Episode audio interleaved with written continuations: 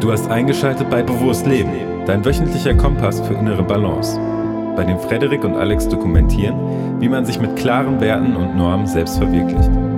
Jungs, die ihr Ding machen, über Grenzen hinwegdenken und gesellschaftlichen Konventionen sowie Neinsagern wenig Beachtung schenken. Nimm teil an Interviews mit zahlreichen anderen Mindpreneuren aus aller Welt und hol dir die effektivsten Tools für ein selbstbestimmtes und erfülltes Leben. Willkommen zu Bewusst Leben, der Podcast für mehr Balance im Alltag. Ja, wunderschönen Montagmorgen, den wünschen wir euch. Und heute haben wir interessanterweise mal wieder das Thema Balance im Alltag mitgebracht. Das ist natürlich einfach aufgrund der Tatsache, dass Frederik Physiotherapeut ist und ich begrüße dich damit äh, direkt mal herzlich. Hallo. Hi, moin, grüß dich. Ja, naheliegend, dass wir auch öfter mal über dieses Thema sprechen und da ein größeres Bewusstsein erzeugen wollen. So auch in dieser heutigen Folge. Und zwar geht es darum, dass wir mal so ein bisschen darauf aufmerksam machen wollen, dass äh, der, sicherlich der eine oder andere von euch Zuhörern wird vielleicht regelmäßig Sport machen, ne? weil man weiß, alles klar, wenn ich bewusst lebe, dann bin ich mir darüber bewusst, dass dem Körper Bewegung gut tut. Ob das ein Spaziergang ist oder ob das Joggen ist oder ob das ins Fitnessstudio, äh, der Gang ins Fitnessstudio ist, alles berechtigt, alles gut und auch ähm, essentiell für den Körper. Allerdings haben wir natürlich in unserer Gesellschaft, und ähm, das ist eine ganz entscheidende Sache, auch viele Bewegungsmuster etabliert, die dem vollkommen entgegengesetzt sind. Das geht vom Entspannen auf dem Sofa bei einer wunderschönen Netflix-Serie bis hin zur Ar Arbeit im Bürostuhl, viel Tippen vor einem Bildschirm ähm, oder dem konstanten geknickten Kopf auf äh, das beliebte Smartphone, was wir auch schon viel äh, und häufig thematisieren. Und das sind gewisse Bewegungsmuster, aus denen wir trotz alledem wenn wir viel Sport machen, nicht so einfach rauskommen. Und das, äh, man glaubt ja, dass es manchmal mit dreimal in der Woche ins Fitnessstudio gehen oder dreimal in der Woche joggen irgendwie schon getan ist. Aber man bekommt, man kommt aus diesen regelmäßigen täglichen Bewe negativen oder schlechteren Bewegungsmustern, die ich jetzt gerade aufgezählt habe, nicht so einfach raus durch ein paar Mal Sport machen. Und das kann zur Folge haben, das muss ich eben noch ergänzen, dass wir zu einem, zu einer Art Disbalance kommen. Ne? Also, dass der ähm, Bewegungsapparat nicht wirklich ausbalanciert funktioniert. So, und da müssen wir als Mindpreneure natürlich einhaken, weil wir stehen natürlich für äh, mehr Balance im Alltag.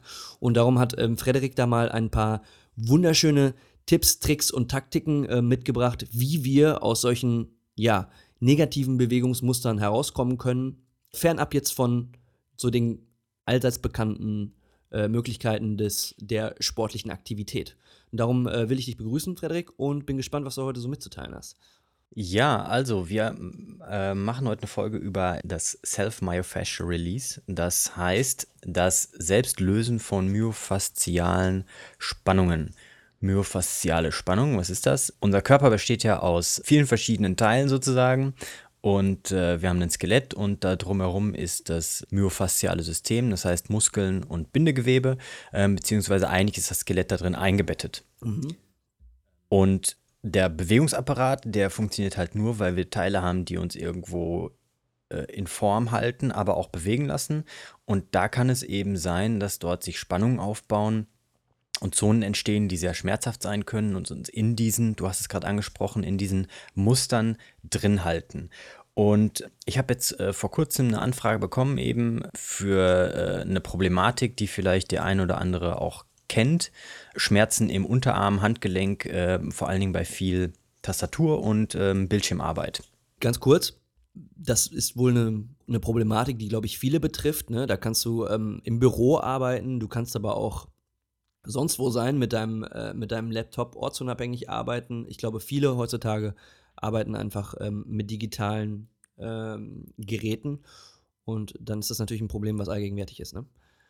Absolut. Und ähm, da habe ich mir dann ganz kurz Gedanken zu gemacht und bin dann direkt dazu übergegangen und habe ein Video gemacht und der Person das geschickt, wo es darum ging, das kurz zu erklären, wo das herkommen kann und was sie selber dagegen machen kann. Weil ich war ja nicht anwesend, um zu behandeln, sondern ich konnte nur Informationen weitergeben und Strategien, um das Ganze in den Griff zu bekommen. Und da habe ich auf etwas zu, darauf zurückgegriffen, was mir selber persönlich in der Vergangenheit immer gut geholfen hat und immer noch hilft, auch meine eigenen Dysbalancen immer mehr in den Griff zu bekommen und zu einer größeren Balance, auch körperlich, zu gelangen. Und das ist eben dieses Selbstbehandlungskonzept. Ähm, das ist im Endeffekt, dass man Massagetechniken mit kleinen Hilfsmitteln anwendet, um diese Spannungsmuster aufzulösen. Genau. Okay, ähm, was hast du da für konkrete Massage Massagetechniken, ähm, die du uns präsentieren kannst?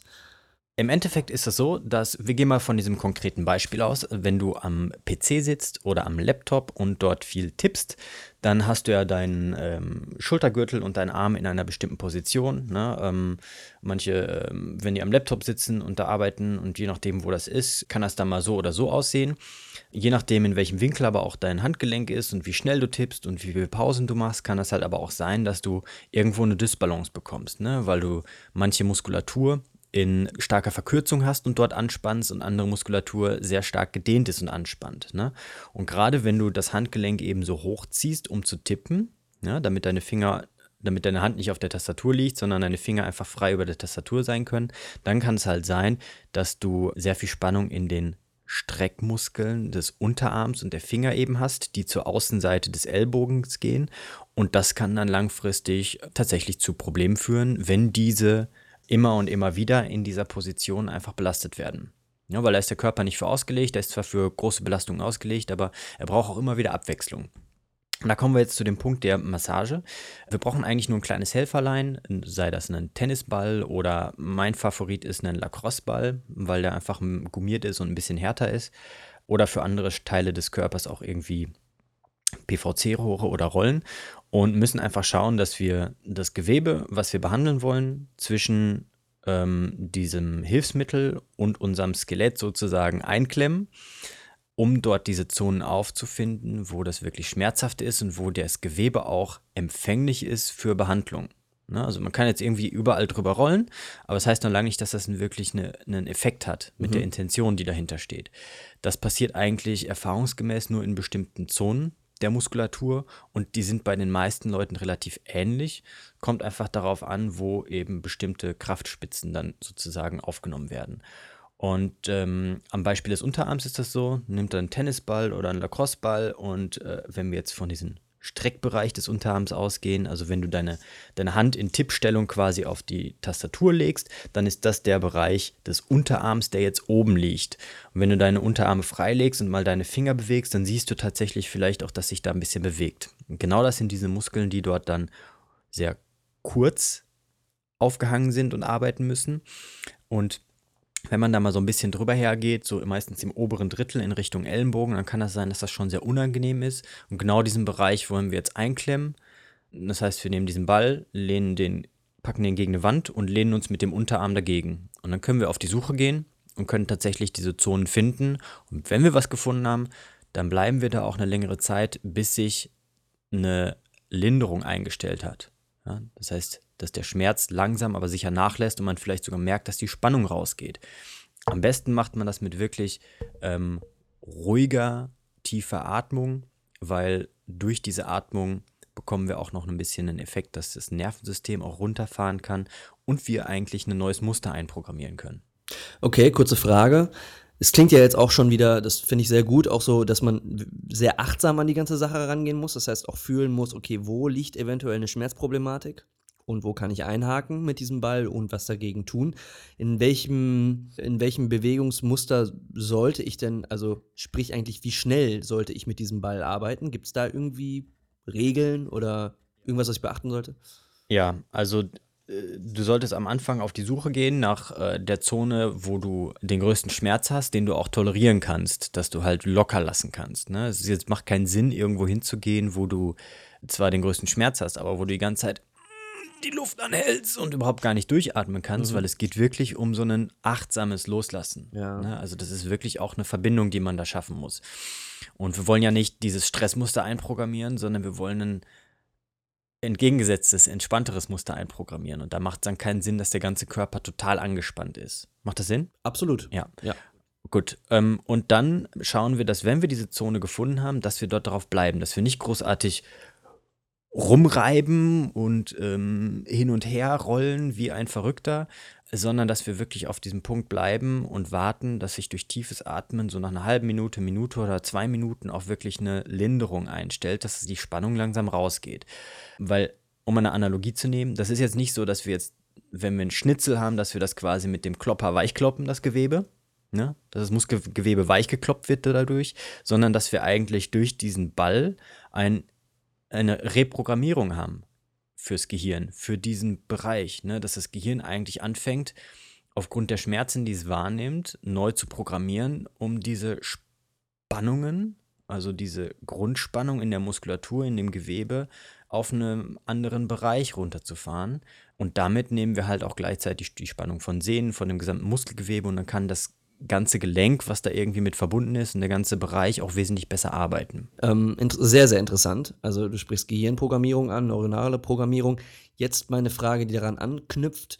Mal angenommen, ich hatte dieses Problem, zu viel getippt, habe den Ball benutzt, alles ist wieder besser geworden. Wie viel, wie sinnvoll ist es und wie wichtig ist es dann auch weiterzumachen, um halt auch weiterhin auch präventiv vielleicht auch andere Stellen des Körpers, vielleicht sollten wir da noch mal ein bisschen rauszoomen, auch mal mit so einem Ball zu bearbeiten, weil es dann letztendlich positive Effekte hat. Also langfristig gesehen ist das natürlich so, ähm, ich versuche es immer so zu erklären. Was braucht eigentlich der Körper, um mobil zu bleiben? Und was mache ich? Wenn ich die beiden Fragen eigentlich stelle und die Ergebnisse gegenüberstelle, dann ist je nachdem, wie weit das auseinanderklafft, natürlich ein höheres Potenzial dafür, dass irgendwas langfristig schief läuft. Ja, und ähm, je größer das auseinanderklafft, das heißt, wenn ich die Frage habe, okay, was braucht mein Körper eigentlich? Viel variable Bewegung, viel Gehen, Laufen eigentlich, funktionelle Belastung ähm, durch einen möglichst großen Bewegungsspielraum. Wenn ich jetzt aber den acht Stunden am Tag sitze und dann dreimal in der Woche vielleicht auch noch eine Stunde ins Fitnessstudio gehe und da auch sitzend an Maschinen was mache, dann wird ja auch immer wieder das Sitzen einprogrammiert. Ne? Und dann bin ich zwar gut eingestellt auf Sitzen, aber das heißt noch lange nicht, dass ich dann frei bin vom Problem, ne? weil diese Spannungsmuster einfach reinkommen.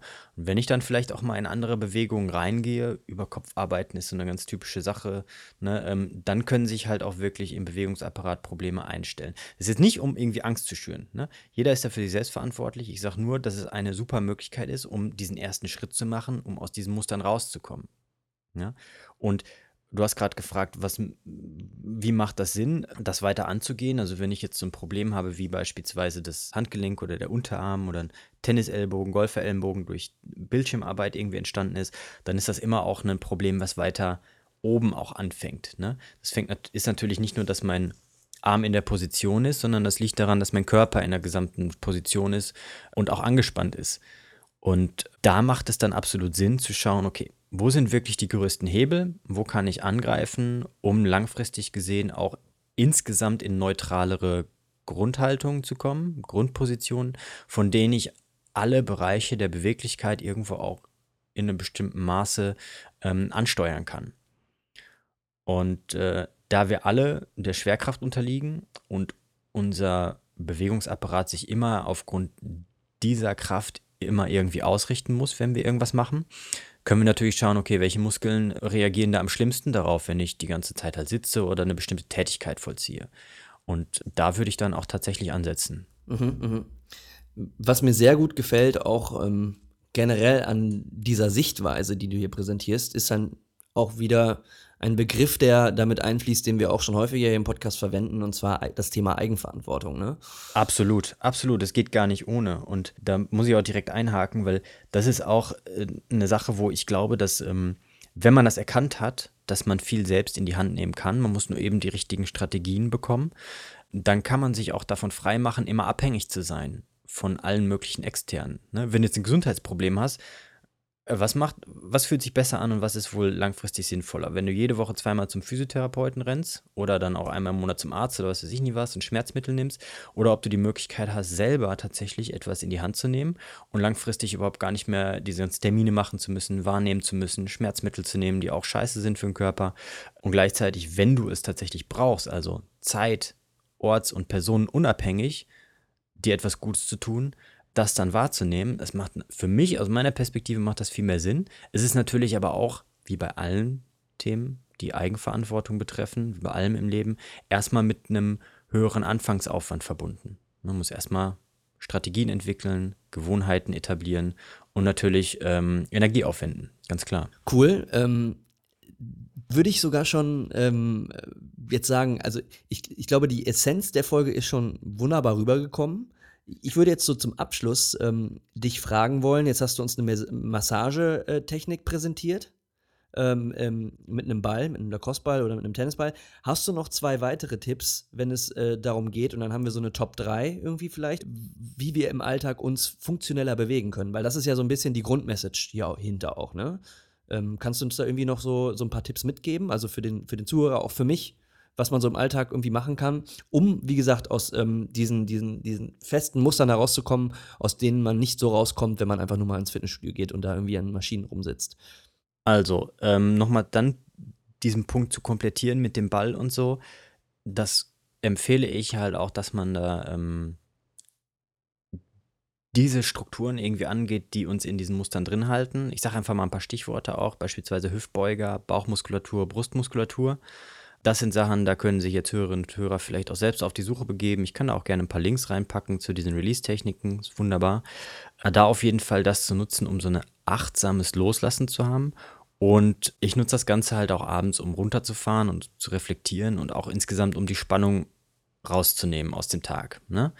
Die zweite Sache, um bewusster, mehr im Balance und achtsam durch den Alltag zu gehen, ist, das sind ganz klassische Tipps, zu schauen, was mache ich den ganzen Tag und zu welchem Resultat führt das Ganze und kann ich da irgendetwas anders machen um andere Resultate zu bekommen. Und das sind dann zum Beispiel wie regelmäßige Pausen machen, Gehpausen. Beim Gehen darauf achten, dass man sich einigermaßen aufrichtet, die Arme gut mitnehmen, dass man versucht zu schauen, okay, vielleicht mache ich ein bisschen größere Schritte, ziehe meinen Bauchnabel ein bisschen ein, versuche wirklich tief so in den unteren Rippenbogen mit meinem Zwerchfell einzuatmen. Vielleicht auch zu gucken, okay, wenn ich jogge, wie läuft denn jemand, der wirklich gut läuft? Was sind gute Lauftechniken? Wie ist jemand, der wirklich effizient läuft, ne? um dann einen Abgleich zu haben. Ne? Weil bei allem ist es natürlich auch immer eine Frage, was ist meine Zielsetzung und gibt es irgendwie vielleicht auch jemanden, der mir das vormachen kann und habe ich so ein Bild im Kopf, wie das vielleicht auch gut aussehen kann und dann arbeite ich daran. Ne? Das wäre also Tipp Nummer zwei, beim Laufen auch darauf zu achten, größere Schritte, Arme mitnehmen, dann rotiere ich automatisch im Rumpf schon ein bisschen mehr und zu schauen, dass man wirklich gut tief unten in den Rippenbogen einatmet. Ne? Und die allerletzte Sache, generell darauf achten, ähm, was für Verknüpfungen man legt. Ne? Wenn ich jetzt immer in diesen Haltungen bin und immer Stress habe, dann werde ich auch generell, wenn ich Stress habe, mehr diese Muster provozieren. Also wenn ich diese Verknüpfung habe, dass Stress gleich vorgebeugte Haltung, Schultern hochgezogen oder nach vorne gefallen, Kopf nach vorne, Bauchmuskeln angespannt, wenn das bei Stress passiert, dann und das mit Stress verknüpft ist, dann passiert das bei Stress auch mehr. Und da hilft halt diese Technik auch ungemein, um da erstmal auch eine Entkopplung zu machen, ne? um da auch eine Neuprogrammierung irgendwie zu äh, generieren. Mhm. Stark. Ja, starke Punkte. Ähm, ich glaube, auch eine Menge Input, wo jeder erstmal, der jetzt so zugehört hat, ähm, probieren muss, das irgendwie in seinen Alltag auch zu integrieren oder probieren sollte. Ne?